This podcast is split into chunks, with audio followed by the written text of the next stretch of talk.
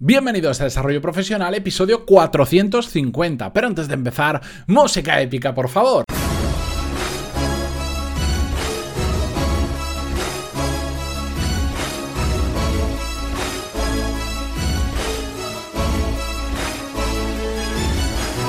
Muy buenos días a todos y bienvenidos una semana más, un lunes más a Desarrollo Profesional, el podcast donde hablamos sobre todas las técnicas, habilidades, estrategias y trucos necesarios para mejorar cada día en nuestro trabajo. Vamos a empezar la semana hablando de un tema, siempre digo lo mismo, de un tema muy interesante, es que todos los que hablamos aquí me interesan, si no, no los traería al podcast, pero este en especial porque vamos a hablar de lo que es la meritocracia, que es un término que últimamente se empieza a escuchar bastante, no sé por qué, ya sabéis que se empiezan a poner de moda, salen de moda, se crean nuevos, pero eh, que no paro de escucharlo, que tiene el, origen, eh, proviene del latín meritum o lo que viene a ser debida recompensa, que la verdad es que esto lo he puesto como anécdota porque muchas veces cuando se utilizan estos términos se, busca la raíz del latín y no entiendo qué puede aportar esto a, efectos prácticos, pero bueno, el conocimiento no ocupa lugar, así que en esta ocasión, ocasión me he decidido a hacer una pequeña búsqueda y ver de dónde venía esa palabra. Pero al final lo que nos importa es qué significa o qué es la meritocracia y qué efectos tiene a nivel profesional en nuestra carrera. Bueno, la meritocracia básicamente es promover a la gente conforme a sus méritos dentro de la empresa, ya sea por la consecución de, los objetivos que tuviéramos marcados, por el valor que aportamos o básicamente por cualquier cosa que suponga méritos para esa empresa o lo que viene siendo mm, traducido en palabras normales, pues que la gente asciende por méritos y no por cualquier otro motivo de los que me parece que todos conocemos más que de sobra. Y esto planteado así parece extremadamente lógico, ¿verdad? Bueno, pues ya sabéis que a veces lo lógico no es lo que pasa en la realidad y, es mucho menos habitual nuestra cultura de lo que nos pensamos. ¿Y por qué digo nuestra cultura? Bueno, pues porque hace relativamente poco, no sé si fue hace, hace menos de un mes, estaba escuchando un podcast y entrevistaban a un empresario que es español, pero que había hecho gran parte de su carrera, típico que te vas a estudiar a la universidad a Estados Unidos, empiezas a hacer carrera profesional ahí, había montado varias empresas, algunas de éxito, otras que no habían funcionado, y después con el tiempo, ya a una edad tipo 40 años, creo que era algo así, había vuelto a España y había seguido con su labor profesional aquí y contaba un poco las diferencias. Y decía que que lo que eh, uno de los mayores cambios que él había notado a nivel profesional de estar allí estar allí aquí él había montado empresas pero también había trabajado para otras tanto allí como aquí. Decía que en Estados Unidos eh, se nota que de verdad hay meritocracia comparado por ejemplo con España eh, que es el otro mercado que él conocía. Es decir en Estados Unidos cualquier persona podía si se esforzaba si lo hacía bien si se formaba podía llegar prácticamente donde quisiera por méritos. En cambio en España se había encontrado que había mucho más politiqueo, ya no me refiero a, políticos de verdad, sino politiqueo dentro de la empresa de eh, a quién le caes mejor, de parte de qué jefe te has puesto en determinadas situaciones, etcétera, etcétera, para poder ascender. Y él lo veía como un lastre a nivel empresarial en España, porque al final, ¿qué pasa? Que los mejores puestos no los consiguen la gente más preparada para ellos, sino gente que ha hecho otros vamos a llamarle méritos entre comillas, para llegar hasta allí. Y seguro que todos tenemos alrededor algún caso de algún jefe, algún compañero o quien sea que sabéis que no vale para nada eh, para el puesto que está ejerciendo, pero igual estaba en el momento justo, en el momento adecuado o hizo cosas que no es tanto laborales, sino como personales o de politiqueo para llegar hasta allí. En cambio en Estados Unidos pues era todo lo contrario. Y eso hacía que la gente buena estuviera en los puestos buenos de una forma natural y aquí cuesta pues ya lo sabéis que muchísimo más de hecho bueno yo siempre lo digo y esto vamos a hacer un pequeño break dentro del podcast que a nivel político de verdad pasa exactamente lo mismo la gente buena los que son buenos gestores ¿por qué no están en política?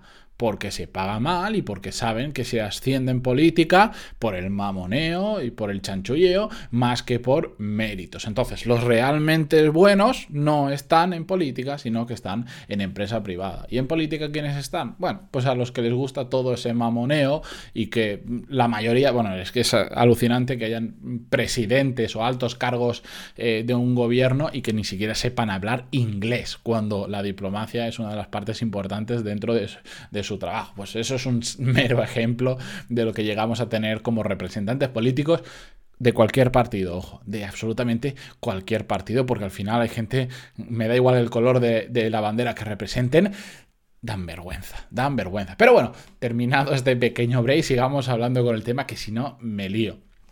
Eh, al final, hablando de meritocracia, si todos estamos de acuerdo con que la meritocracia es lo correcto y no creo que haya nadie que se pueda negar a esto, ¿por qué no la aplicamos? O mejor dicho, ¿por qué la aplicamos en ocasiones tan mal? Bueno, mi opinión es que eh, sobre todo se debe a un factor importante que es la mala concepción de la experiencia. Es decir, en, unas, en las empresas se suele ascender porque tenemos experiencia, pero si esta está mal medida, no es meritocracia, sino que es un fallo de concepto, es un criterio simplemente de años, porque la gente dice, no, tengo 30 años de experiencia. dice, bueno, no, tú llevas trabajando 30 años, ahora vamos a ver si esos 30 años son realmente de experiencia o no. ¿Y a qué me refiero? Bueno, pues imaginar, lo he contado alguna vez y seguro que algunos los conocéis, pero para aquellos que no. Tú entras en un trabajo, tiene, como todo trabajo, unas peculiaridades. Y en un año, por decirlo, te haces ese trabajo y sabes hacerlo perfectamente.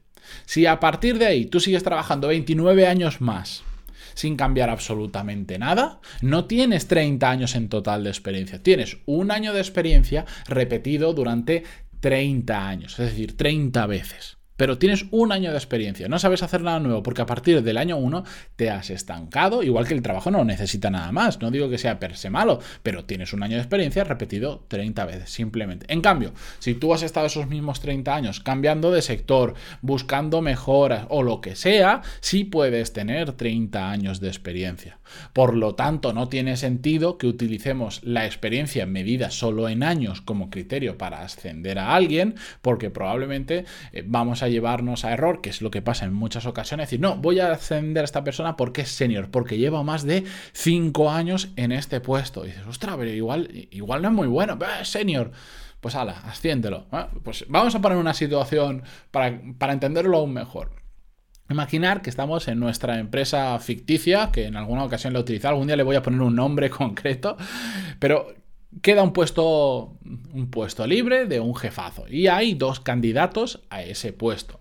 El candidato número uno tiene 10 años en la empresa. Lleva trabajando 10 años y tiene un desempleo, un desempeño, perdón, normal, ¿de acuerdo? Ni fu ni fa, pero está ahí. El segundo candidato lleva dos meses en la empresa, pero eh, incluso es su primer trabajo, ojo, su primer trabajo solo lleva dos meses, su carrera profesional tiene dos meses pero su desempeño es extraordinario. De extraordinario, eh, increíble. Esos dos meses ha hecho lo que no ha hecho otras personas en muchos años. Yo os pregunto, ¿A quién ascenderíais? ¿A una persona que lleva 10 años en la empresa y tiene un desempeño normal? ¿O a una persona que solo lleva dos meses, que es su primer trabajo, pero su desempeño es extraordinario? Y ojo, ambos cumplen lo que requiere el puesto. Es decir, ambos están en cuanto a lo que requiere el puesto en igualdad de condiciones. Vamos a poner que requiere un nivel fluido de alemán y lo que sea. Nos podemos inventar lo que queréis. Ambos cumplen perfectamente los requisitos del puesto. ¿A quién elegiríais? ¿Sabéis cuál es la respuesta habitual a esto? Al candidato de 10 años, porque tiene más, y ahora estoy haciendo donde grabo eh, comillas con las manos, experiencia porque la gente utiliza el criterio del tiempo. Si tiene 10 años, por defecto, será mejor al que solo lleva dos meses y es su primer trabajo. Pues bueno, la respuesta evidentemente es equivocado. Si ambos cumplen los mismos requisitos para el puesto y uno, aunque solo lleve muy poco tiempo, tiene un desempeño extraordinario y el otro, aunque tenga más tiempo, tiene un desempeño normal, evidentemente hay que coger al que tiene el desempeño extraordinario. Otra cosa es que estuvieran en diferentes condiciones. Y dices, no, porque el que lleva 10 años ya se sabe toda la burocracia. No, no, pero estamos hablando de que eso es exactamente igual para los dos. Pues hay que coger al que tenga el desempeño extraordinario. Y me da igual si lleva dos meses, si lleva 20 años o si lleva 100 años porque es muy longevo. Me da exactamente igual. No estoy haciendo un, una apología a que hay que contratar gente joven respecto a gente mayor. Para nada, para nada. Yo digo, hay que contratar a la gente que tiene desempeño extraordinario, hay que darle esas oportunidades. Eso es la meritocracia.